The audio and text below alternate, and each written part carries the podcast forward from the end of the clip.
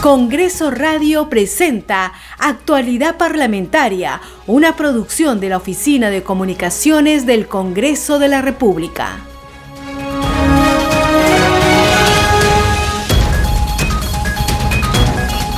Muy buenos días, bienvenidos a una nueva edición de Actualidad Parlamentaria. Hoy es martes 1 de marzo del 2022. Les está acompañando en la conducción Perla Villanueva, en los controles se encuentra Franco Roldán. Actualidad parlamentaria llega a las regiones del país gracias a las siguientes emisoras. Radio Inca Tropical de Abancay en Apurímac, Cinética Radio en Ayacucho, Radio TV Shalom Plus de Tingo María, Radio Las Vegas y Radio Star de Mollendo en Arequipa, Radio Madre de Dios de Puerto Maldonado, Radio Amazónica de Satipo en Junín, Radio TV Perú de Juliaca en Puno, Radio Amistad de Lambayeque, Radio El Pueblo de Ayacucho, Radio Satel Perú de Lampa en Puno y Radio La Voz del Valle de Aplao en Arequipa. Vamos con nuestros titulares. La presidenta del Congreso, Mari Carmen Alba, declaró instalada la segunda legislatura ordinaria del periodo anual de sesiones 2021-2022. Previamente clausuró la primera legislatura ordinaria de este periodo con un mensaje dirigido a la representación nacional y al país mediante el cual ratifica el compromiso del Parlamento de seguir trabajando con responsabilidad y honestidad. El Pleno del Congreso ratificó el acuerdo de la Junta de Portavoces para la inmediata conformación de la Comisión Especial para la Elección del Defensor del Pueblo. El acuerdo multipartidario señala que esta comisión seleccionadora estará conformada por los portavoces de los grupos parlamentarios y estará presidida por la titular del Parlamento, Mari Carmen Alba Prieto. La Subcomisión de Acusaciones Constitucionales aprobó el informe de calificación que declara procedente la denuncia constitucional número 219 contra el presidente de la República, Pedro Castillo, por violación de la Constitución y traición a la patria. Y ante las nuevas declaraciones brindadas por Carolín López, aspirante a colaboradora eficaz, el presidente de la Comisión de Fiscalización, Héctor Ventura, anunció que se invitará al presidente de la República, Pedro Castillo, a la sesión del lunes 7 de marzo.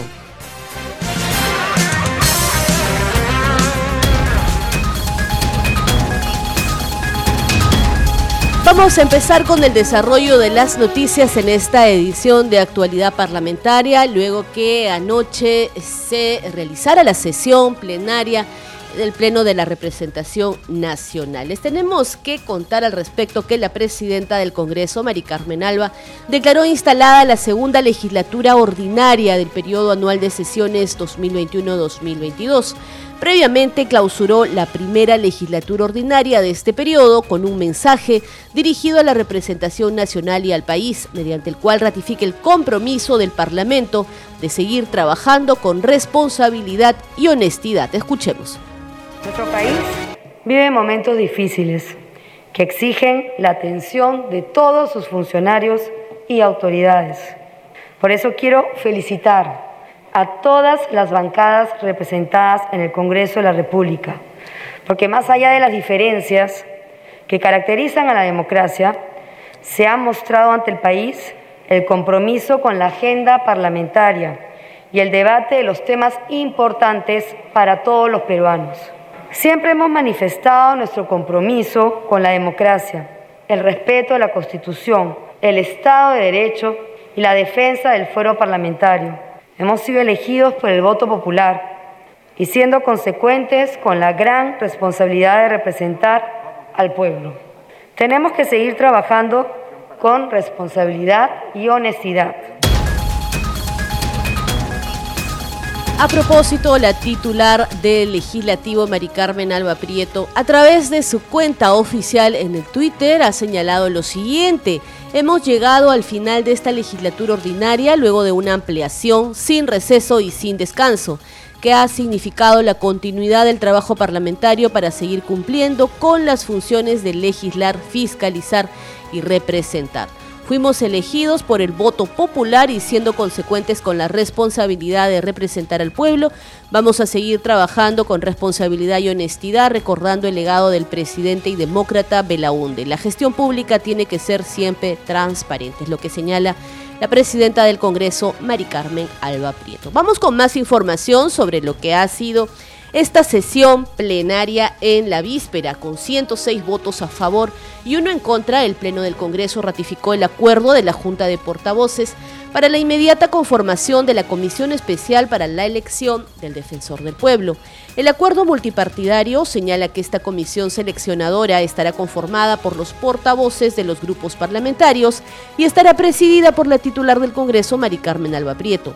En representación de Perú Libre estará el vocero Valdemar Cerrón Rojas, Wilmar Helera García a nombre de Somos Perú y Hernando Guerra García por Fuerza Popular. La comisión especial estará integrada además por los portavoces José Luna Galvez de Podemos Perú, Ruth Luque Ibarra de Juntos por el Perú, Jorge Montoya Manrique de Renovación Popular y Eduardo Salguana Cavides por Alianza para el Progreso. Elvis Vergara de Acción Popular José William Zapata de Avanza País y Carlos Ceballos por Perú Democrático. También formarán parte de esta comisión multipartidaria. Aquí el informe sobre el procedimiento de la elección del defensor del pueblo en el Congreso de la República. Escuchemos.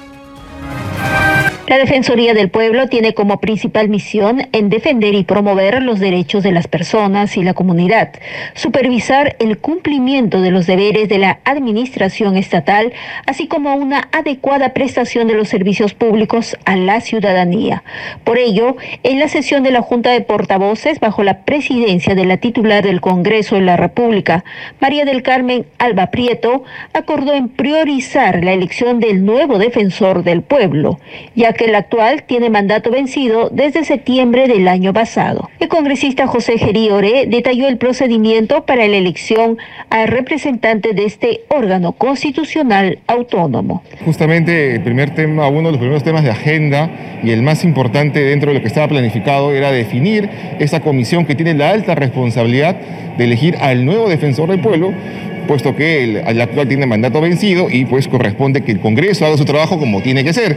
Y una de las formas dentro del debate que se generó era que sea el modelo que hicimos con el tema del BCR, que sea la misma junta de portavoces como colegiado que asuma esas funciones de comisión y pueda elegir con celeridad y responsabilidad y además, obviamente, siguiendo los procedimientos que se establece para ello. El legislador Geri Ore dijo que con esta decisión de que será la Junta de Portavoces encargada en seleccionar a los candidatos a defensor del pueblo, acelerará el procedimiento y no se generará gasto en conformar una nueva comisión. Cabe resaltar que dentro de las funciones especiales del Parlamento Nacional es elegir al defensor del pueblo. Finalmente será el Pleno del Congreso en elegir con el voto de los dos tercios de su número legal.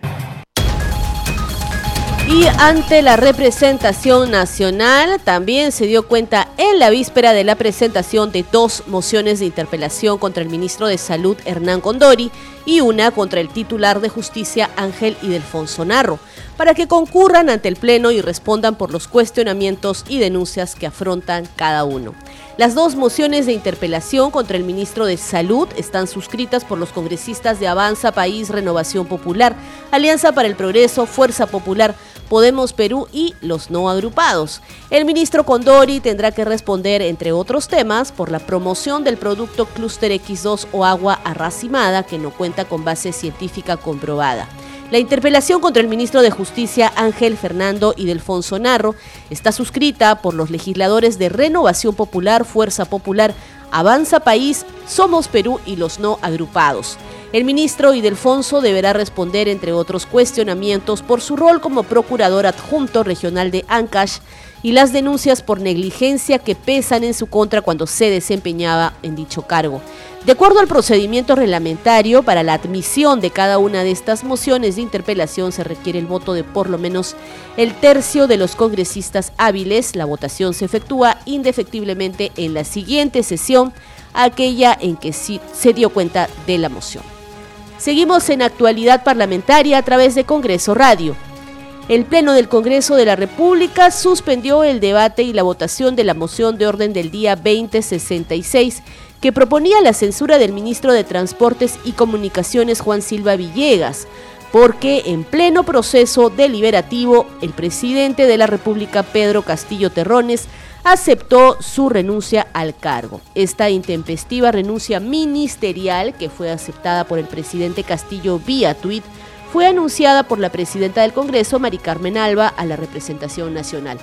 De inmediato, la titular del legislativo suspendió la sesión y convocó a la Junta de Portavoces para examinar esta nueva coyuntura. Al término de la reunión multipartidaria, se reanudó la sesión plenaria y correspondió al legislador Alejandro Cabero Alba de Avanza País solicitar a la presidencia del Congreso un cuarto intermedio hasta que la representación nacional sea informada de la resolución suprema mediante la cual se acepta la renuncia de Juan Silva como titular del Ministerio de Transportes y Comunicaciones. El documento oficial, es decir, la resolución suprema, fue leída por el relator en el hemiciclo a las 10 de la noche. Inmediatamente después quedó sin efecto la continuación del debate y votación de la moción de censura ministerial. Esto es actualidad parlamentaria. Vamos a cambiar de información. Les contamos ahora que ante las nuevas declaraciones brindadas por Carolín López, aspirante a colaborador eficaz, el presidente de la Comisión de Fiscalización, Héctor Ventura, anunció que se invitará al presidente de la República, Pedro Castillo, a la sesión de dicha comisión el próximo lunes 7 de marzo. El presidente de la República va a ser citado para el próximo 7 eh, de marzo, eh, donde va a tener esa posibilidad de eh, aclarar al país frente a estos actos de corrupción que se vienen tocando en, estas, en este gobierno. Sí, congresista, ¿qué tal? Buenos días. Eh, bueno, se han presentado justamente dos casos de falsificación de la prueba COVID. Entre ellos son las personas que usted está nombrando que van a citar, tanto el señor Fray Vázquez como la señora Carolín López. ¿Qué se va a proceder entonces por ese caso, muy aparte de citarlos? Frente a estos eh, hechos, también, eh, frente a estos delitos, ya nosotros hemos oficiado a la Procuraduría del Congreso de la República para que inicie las acciones ante el Ministerio Público. Ya, inclusive en una ya han iniciado investigación eh, frente a, las, eh, esas pruebas de, vacunas falsas que han presentado la Comisión de Fiscalización y también al mismo Ministerio Público. Eh, en estos momentos el Premier está reunido justamente con la bancada de Fuerza Popular. ¿También les ha propuesto en todo caso esto a la bancada de Fuerza Popular para poder reunirse con ustedes? No, bueno, nosotros en bancada vamos a tomar seguramente reuniones en las próximas horas. Recuerde que hemos estado en semana de representación, pero bueno, ya tenemos antecedentes de cómo se ha ido manejando el, eh, Premier Aníbal Torres en su condición de ministro de Justicia. El parlamentario también indicó que se citará una vez más a la empresaria Karelin López. Congresista, eh, la nueva invitación a Karelin López a la comisión es para que les brinde justamente esos detalles que ha dado la Fiscalía en torno a los presuntos delitos.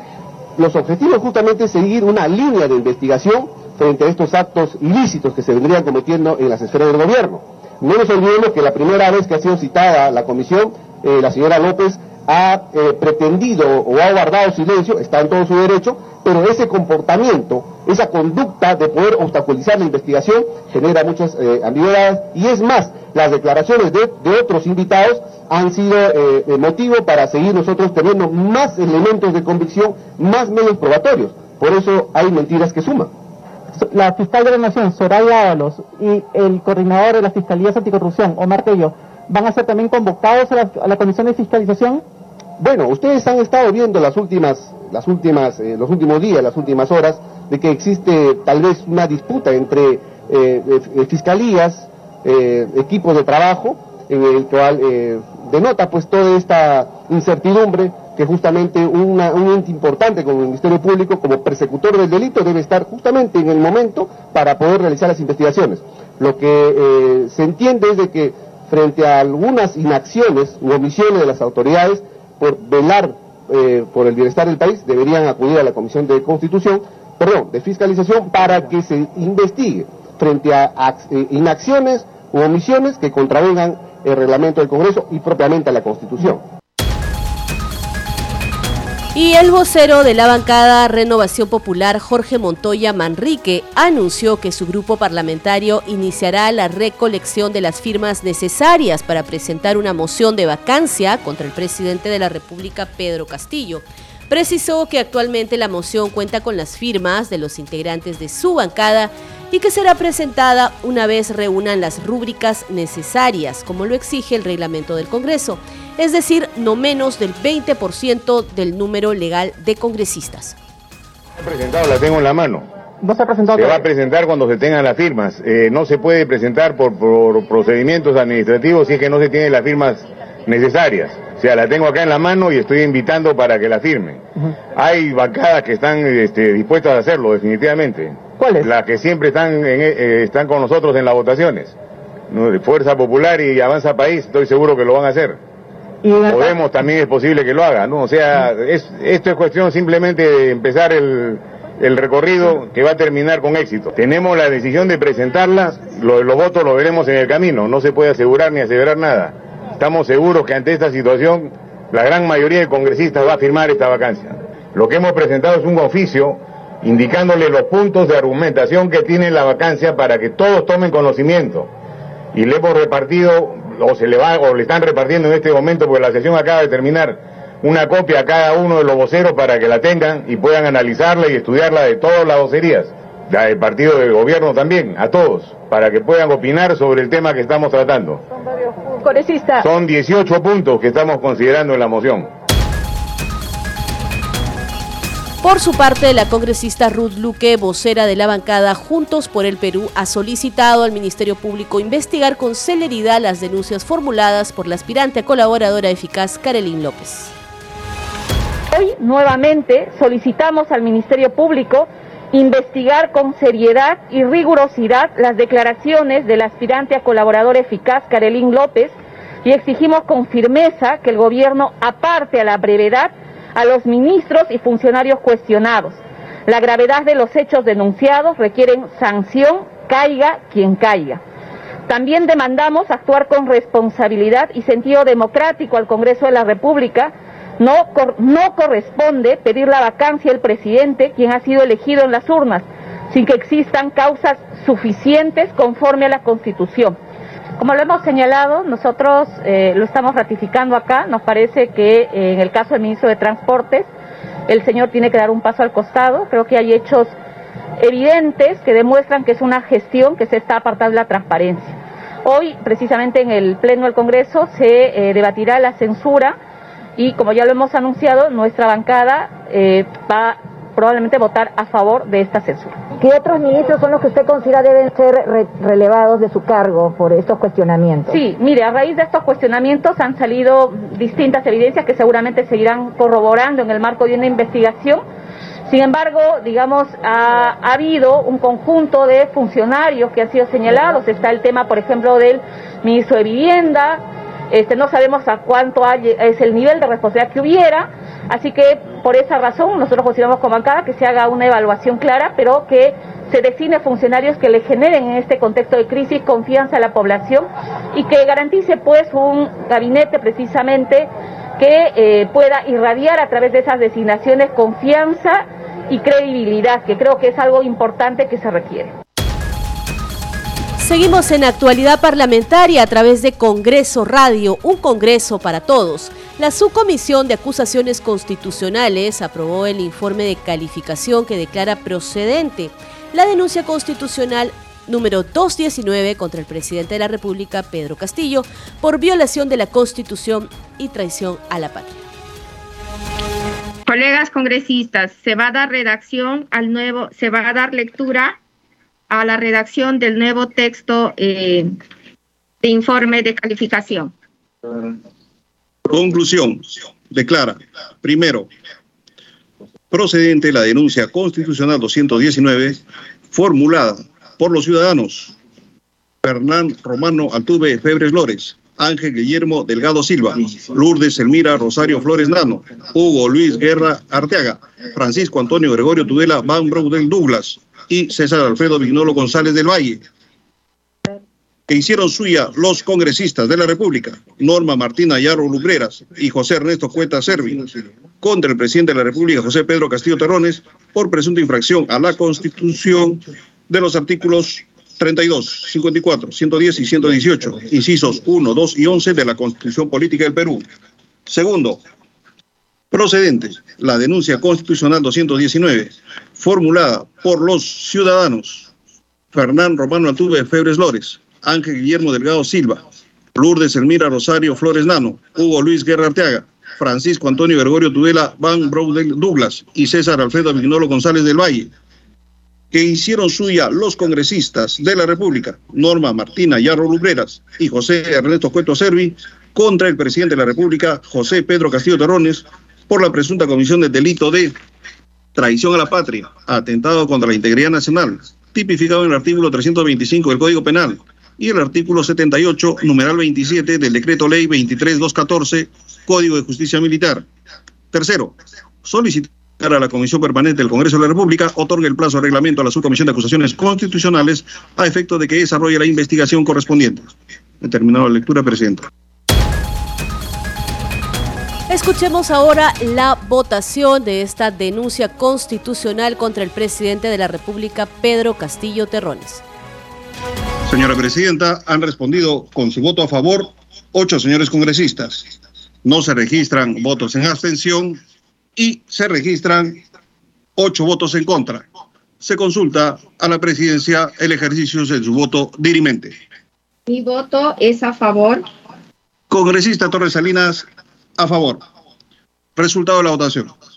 Nueve votos a favor, ocho en contra. Por tanto, ha sido aprobado por mayoría. Vamos a continuar con más noticias, esta vez del Pleno del Congreso que admitió la moción de rechazo a invasión de Rusia a Ucrania. Con 54 votos a favor, 23 en contra y 26 abstenciones, el Pleno del Congreso admitió anoche la moción de orden del día que condena la agresión militar de la Federación de Rusia en contra de Ucrania en grave y flagrante violación de los principios generales del derecho internacional contenidos en la Carta de la Organización de las Naciones Unidas, así como los derechos humanos y de las normas del derecho internacional humanitario. El presidente de la Comisión de Relaciones Exteriores, Ernesto Bustamante Donaire, sustentó la propuesta señalando que es importante que el Congreso condene la agresión militar cometida por Rusia contra Ucrania. Vamos a seguir con otras noticias. Les contamos ahora que en la Comisión de la Mujer y Familia se aprobó el predictamen que establece la tenencia compartida entre padres separados. Escuchemos parte de esta sustentación y el informe. Fueron dos proyectos de ley presentados, tanto por la congresista Patricia Juárez como por el congresista Alejandro Aguinaga, y por su objetivo e intención se decidió colocarlos en un solo predictamen. Se trataba de la ley que regula la tenencia compartida, un derecho que algunos progenitores sufren por el síndrome de alienación parental. El síndrome de alienación parental, ¿no? Que es una problemática que usualmente ocurre eh, cuando se da un divorcio o separación, ¿no? Y está, es variopinto eh, de la forma como tanto eh, uno de los progenitores eh, agrede, ya sea psicológicamente, al menor para ponerlo en contra del otro, del otro progenitor, ya sea padre o ya sea madre, ¿no? Entonces es una figura latente dentro de esa problemática que al final de cuentas lo único que hace es dañar en forma directa el desarrollo integral de la niña, niño o adolescente. En uno de los artículos del predictamen se establece la incursión del juez en la decisión final para beneficio del menor para que se desarrolle tanto con la madre como con el padre. Los padres, en común acuerdo, y tomando en cuenta el parecer del niño, niño o adolescente, determinarán la forma de la tenencia compartida. De ser el caso, se formalizará con una conciliación extrajudicial. De no existir acuerdo, el juez especializado debe otorgar como primera opción la tenencia compartida, dictando las medidas necesarias para su cumplimiento, pudiendo excepcionalmente disponer la tenencia exclusiva a uno de sus padres, abordando en todo momento el interés superior del niño, niña y adolescente. El predictamen fue aprobado por unanimidad. En tanto, la congresista Rosángela Barbarán presentó su proyecto de ley donde se protege al niño y adolescente que no cuenta con cuidados parentales. Lastimosamente, hoy en día los padres pierden toda responsabilidad. La alimentación, este, la propia educación y todos los derechos de los menores pasan por el Estado. Y el Estado se queja de que no puede con todo o con el número que ahorita cuenta de centros y en todo caso es despojar a los padres del derecho al que ellos realmente continúan. Si bien ellos están en un centro de acogida, los padres también, en el caso de que, de que sean familias que pueden eh, de alguna manera solventar los gastos del menor, deberían seguir haciéndolos. La comisión ha decidido recibir las opiniones de los especializados en el tema y así fortalecer este predictamen. Y para contribuir al desarrollo personal y familiar y a la generación de empleo sostenible, la Comisión de Producción, Micro y Pequeña Empresa y Cooperativas que preside el legislador Jaime Quito Sarmiento aprobó por unanimidad el dictamen que propone la ley para la formalización, desarrollo y competitividad de los emprendedores del Perú. Esta iniciativa, concretada en un texto sustitutorio, reúne las propuestas que fueron presentadas por legisladores de las bancadas de Perú Libre, Renovación Popular, Fuerza Popular y Juntos por el Perú. Aquí el informe. En el Perú existen más de 1.700.000 microempresas, según la Oficina de Estudios Económicos del Ministerio de la Producción. Y por ello, desde la Comisión de Producción, se viene impulsando la ley para la formalización, desarrollo y competitividad de los emprendedores del Perú.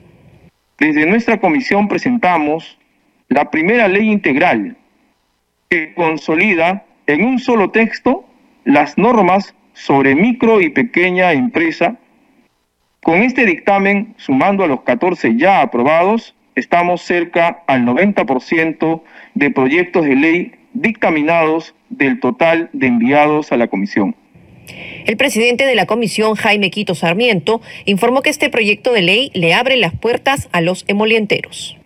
Se incorpora a los emprendedores dedicados a la preparación y expendio o venta de bebidas elaboradas con plantas medicinales, en emoliente u otras infusiones de quinoa, maca, kiwicha, los llamados emolienteros. De esta manera podrán acceder a los programas de servicios de promoción, formalización y desarrollo y a las políticas públicas que se implementen para las MIPES.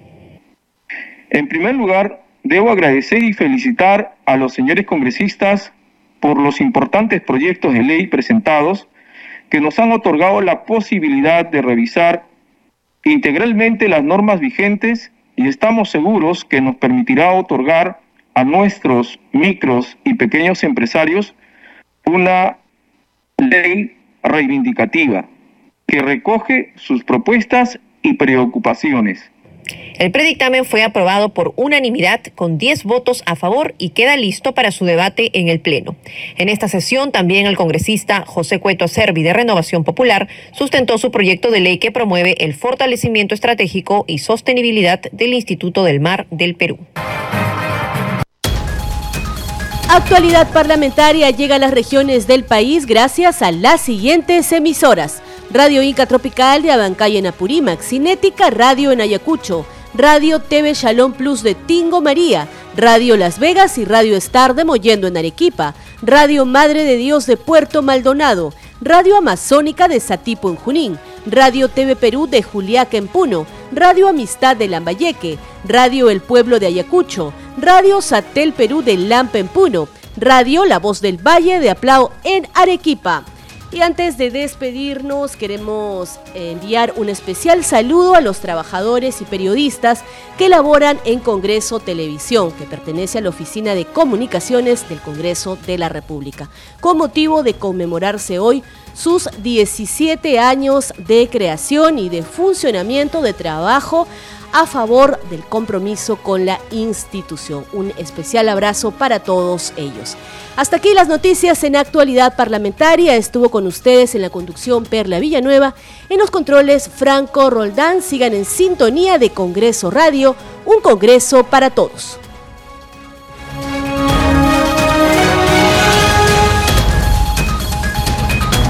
Congreso Radio presentó Actualidad Parlamentaria, una producción de la Oficina de Comunicaciones del Congreso de la República.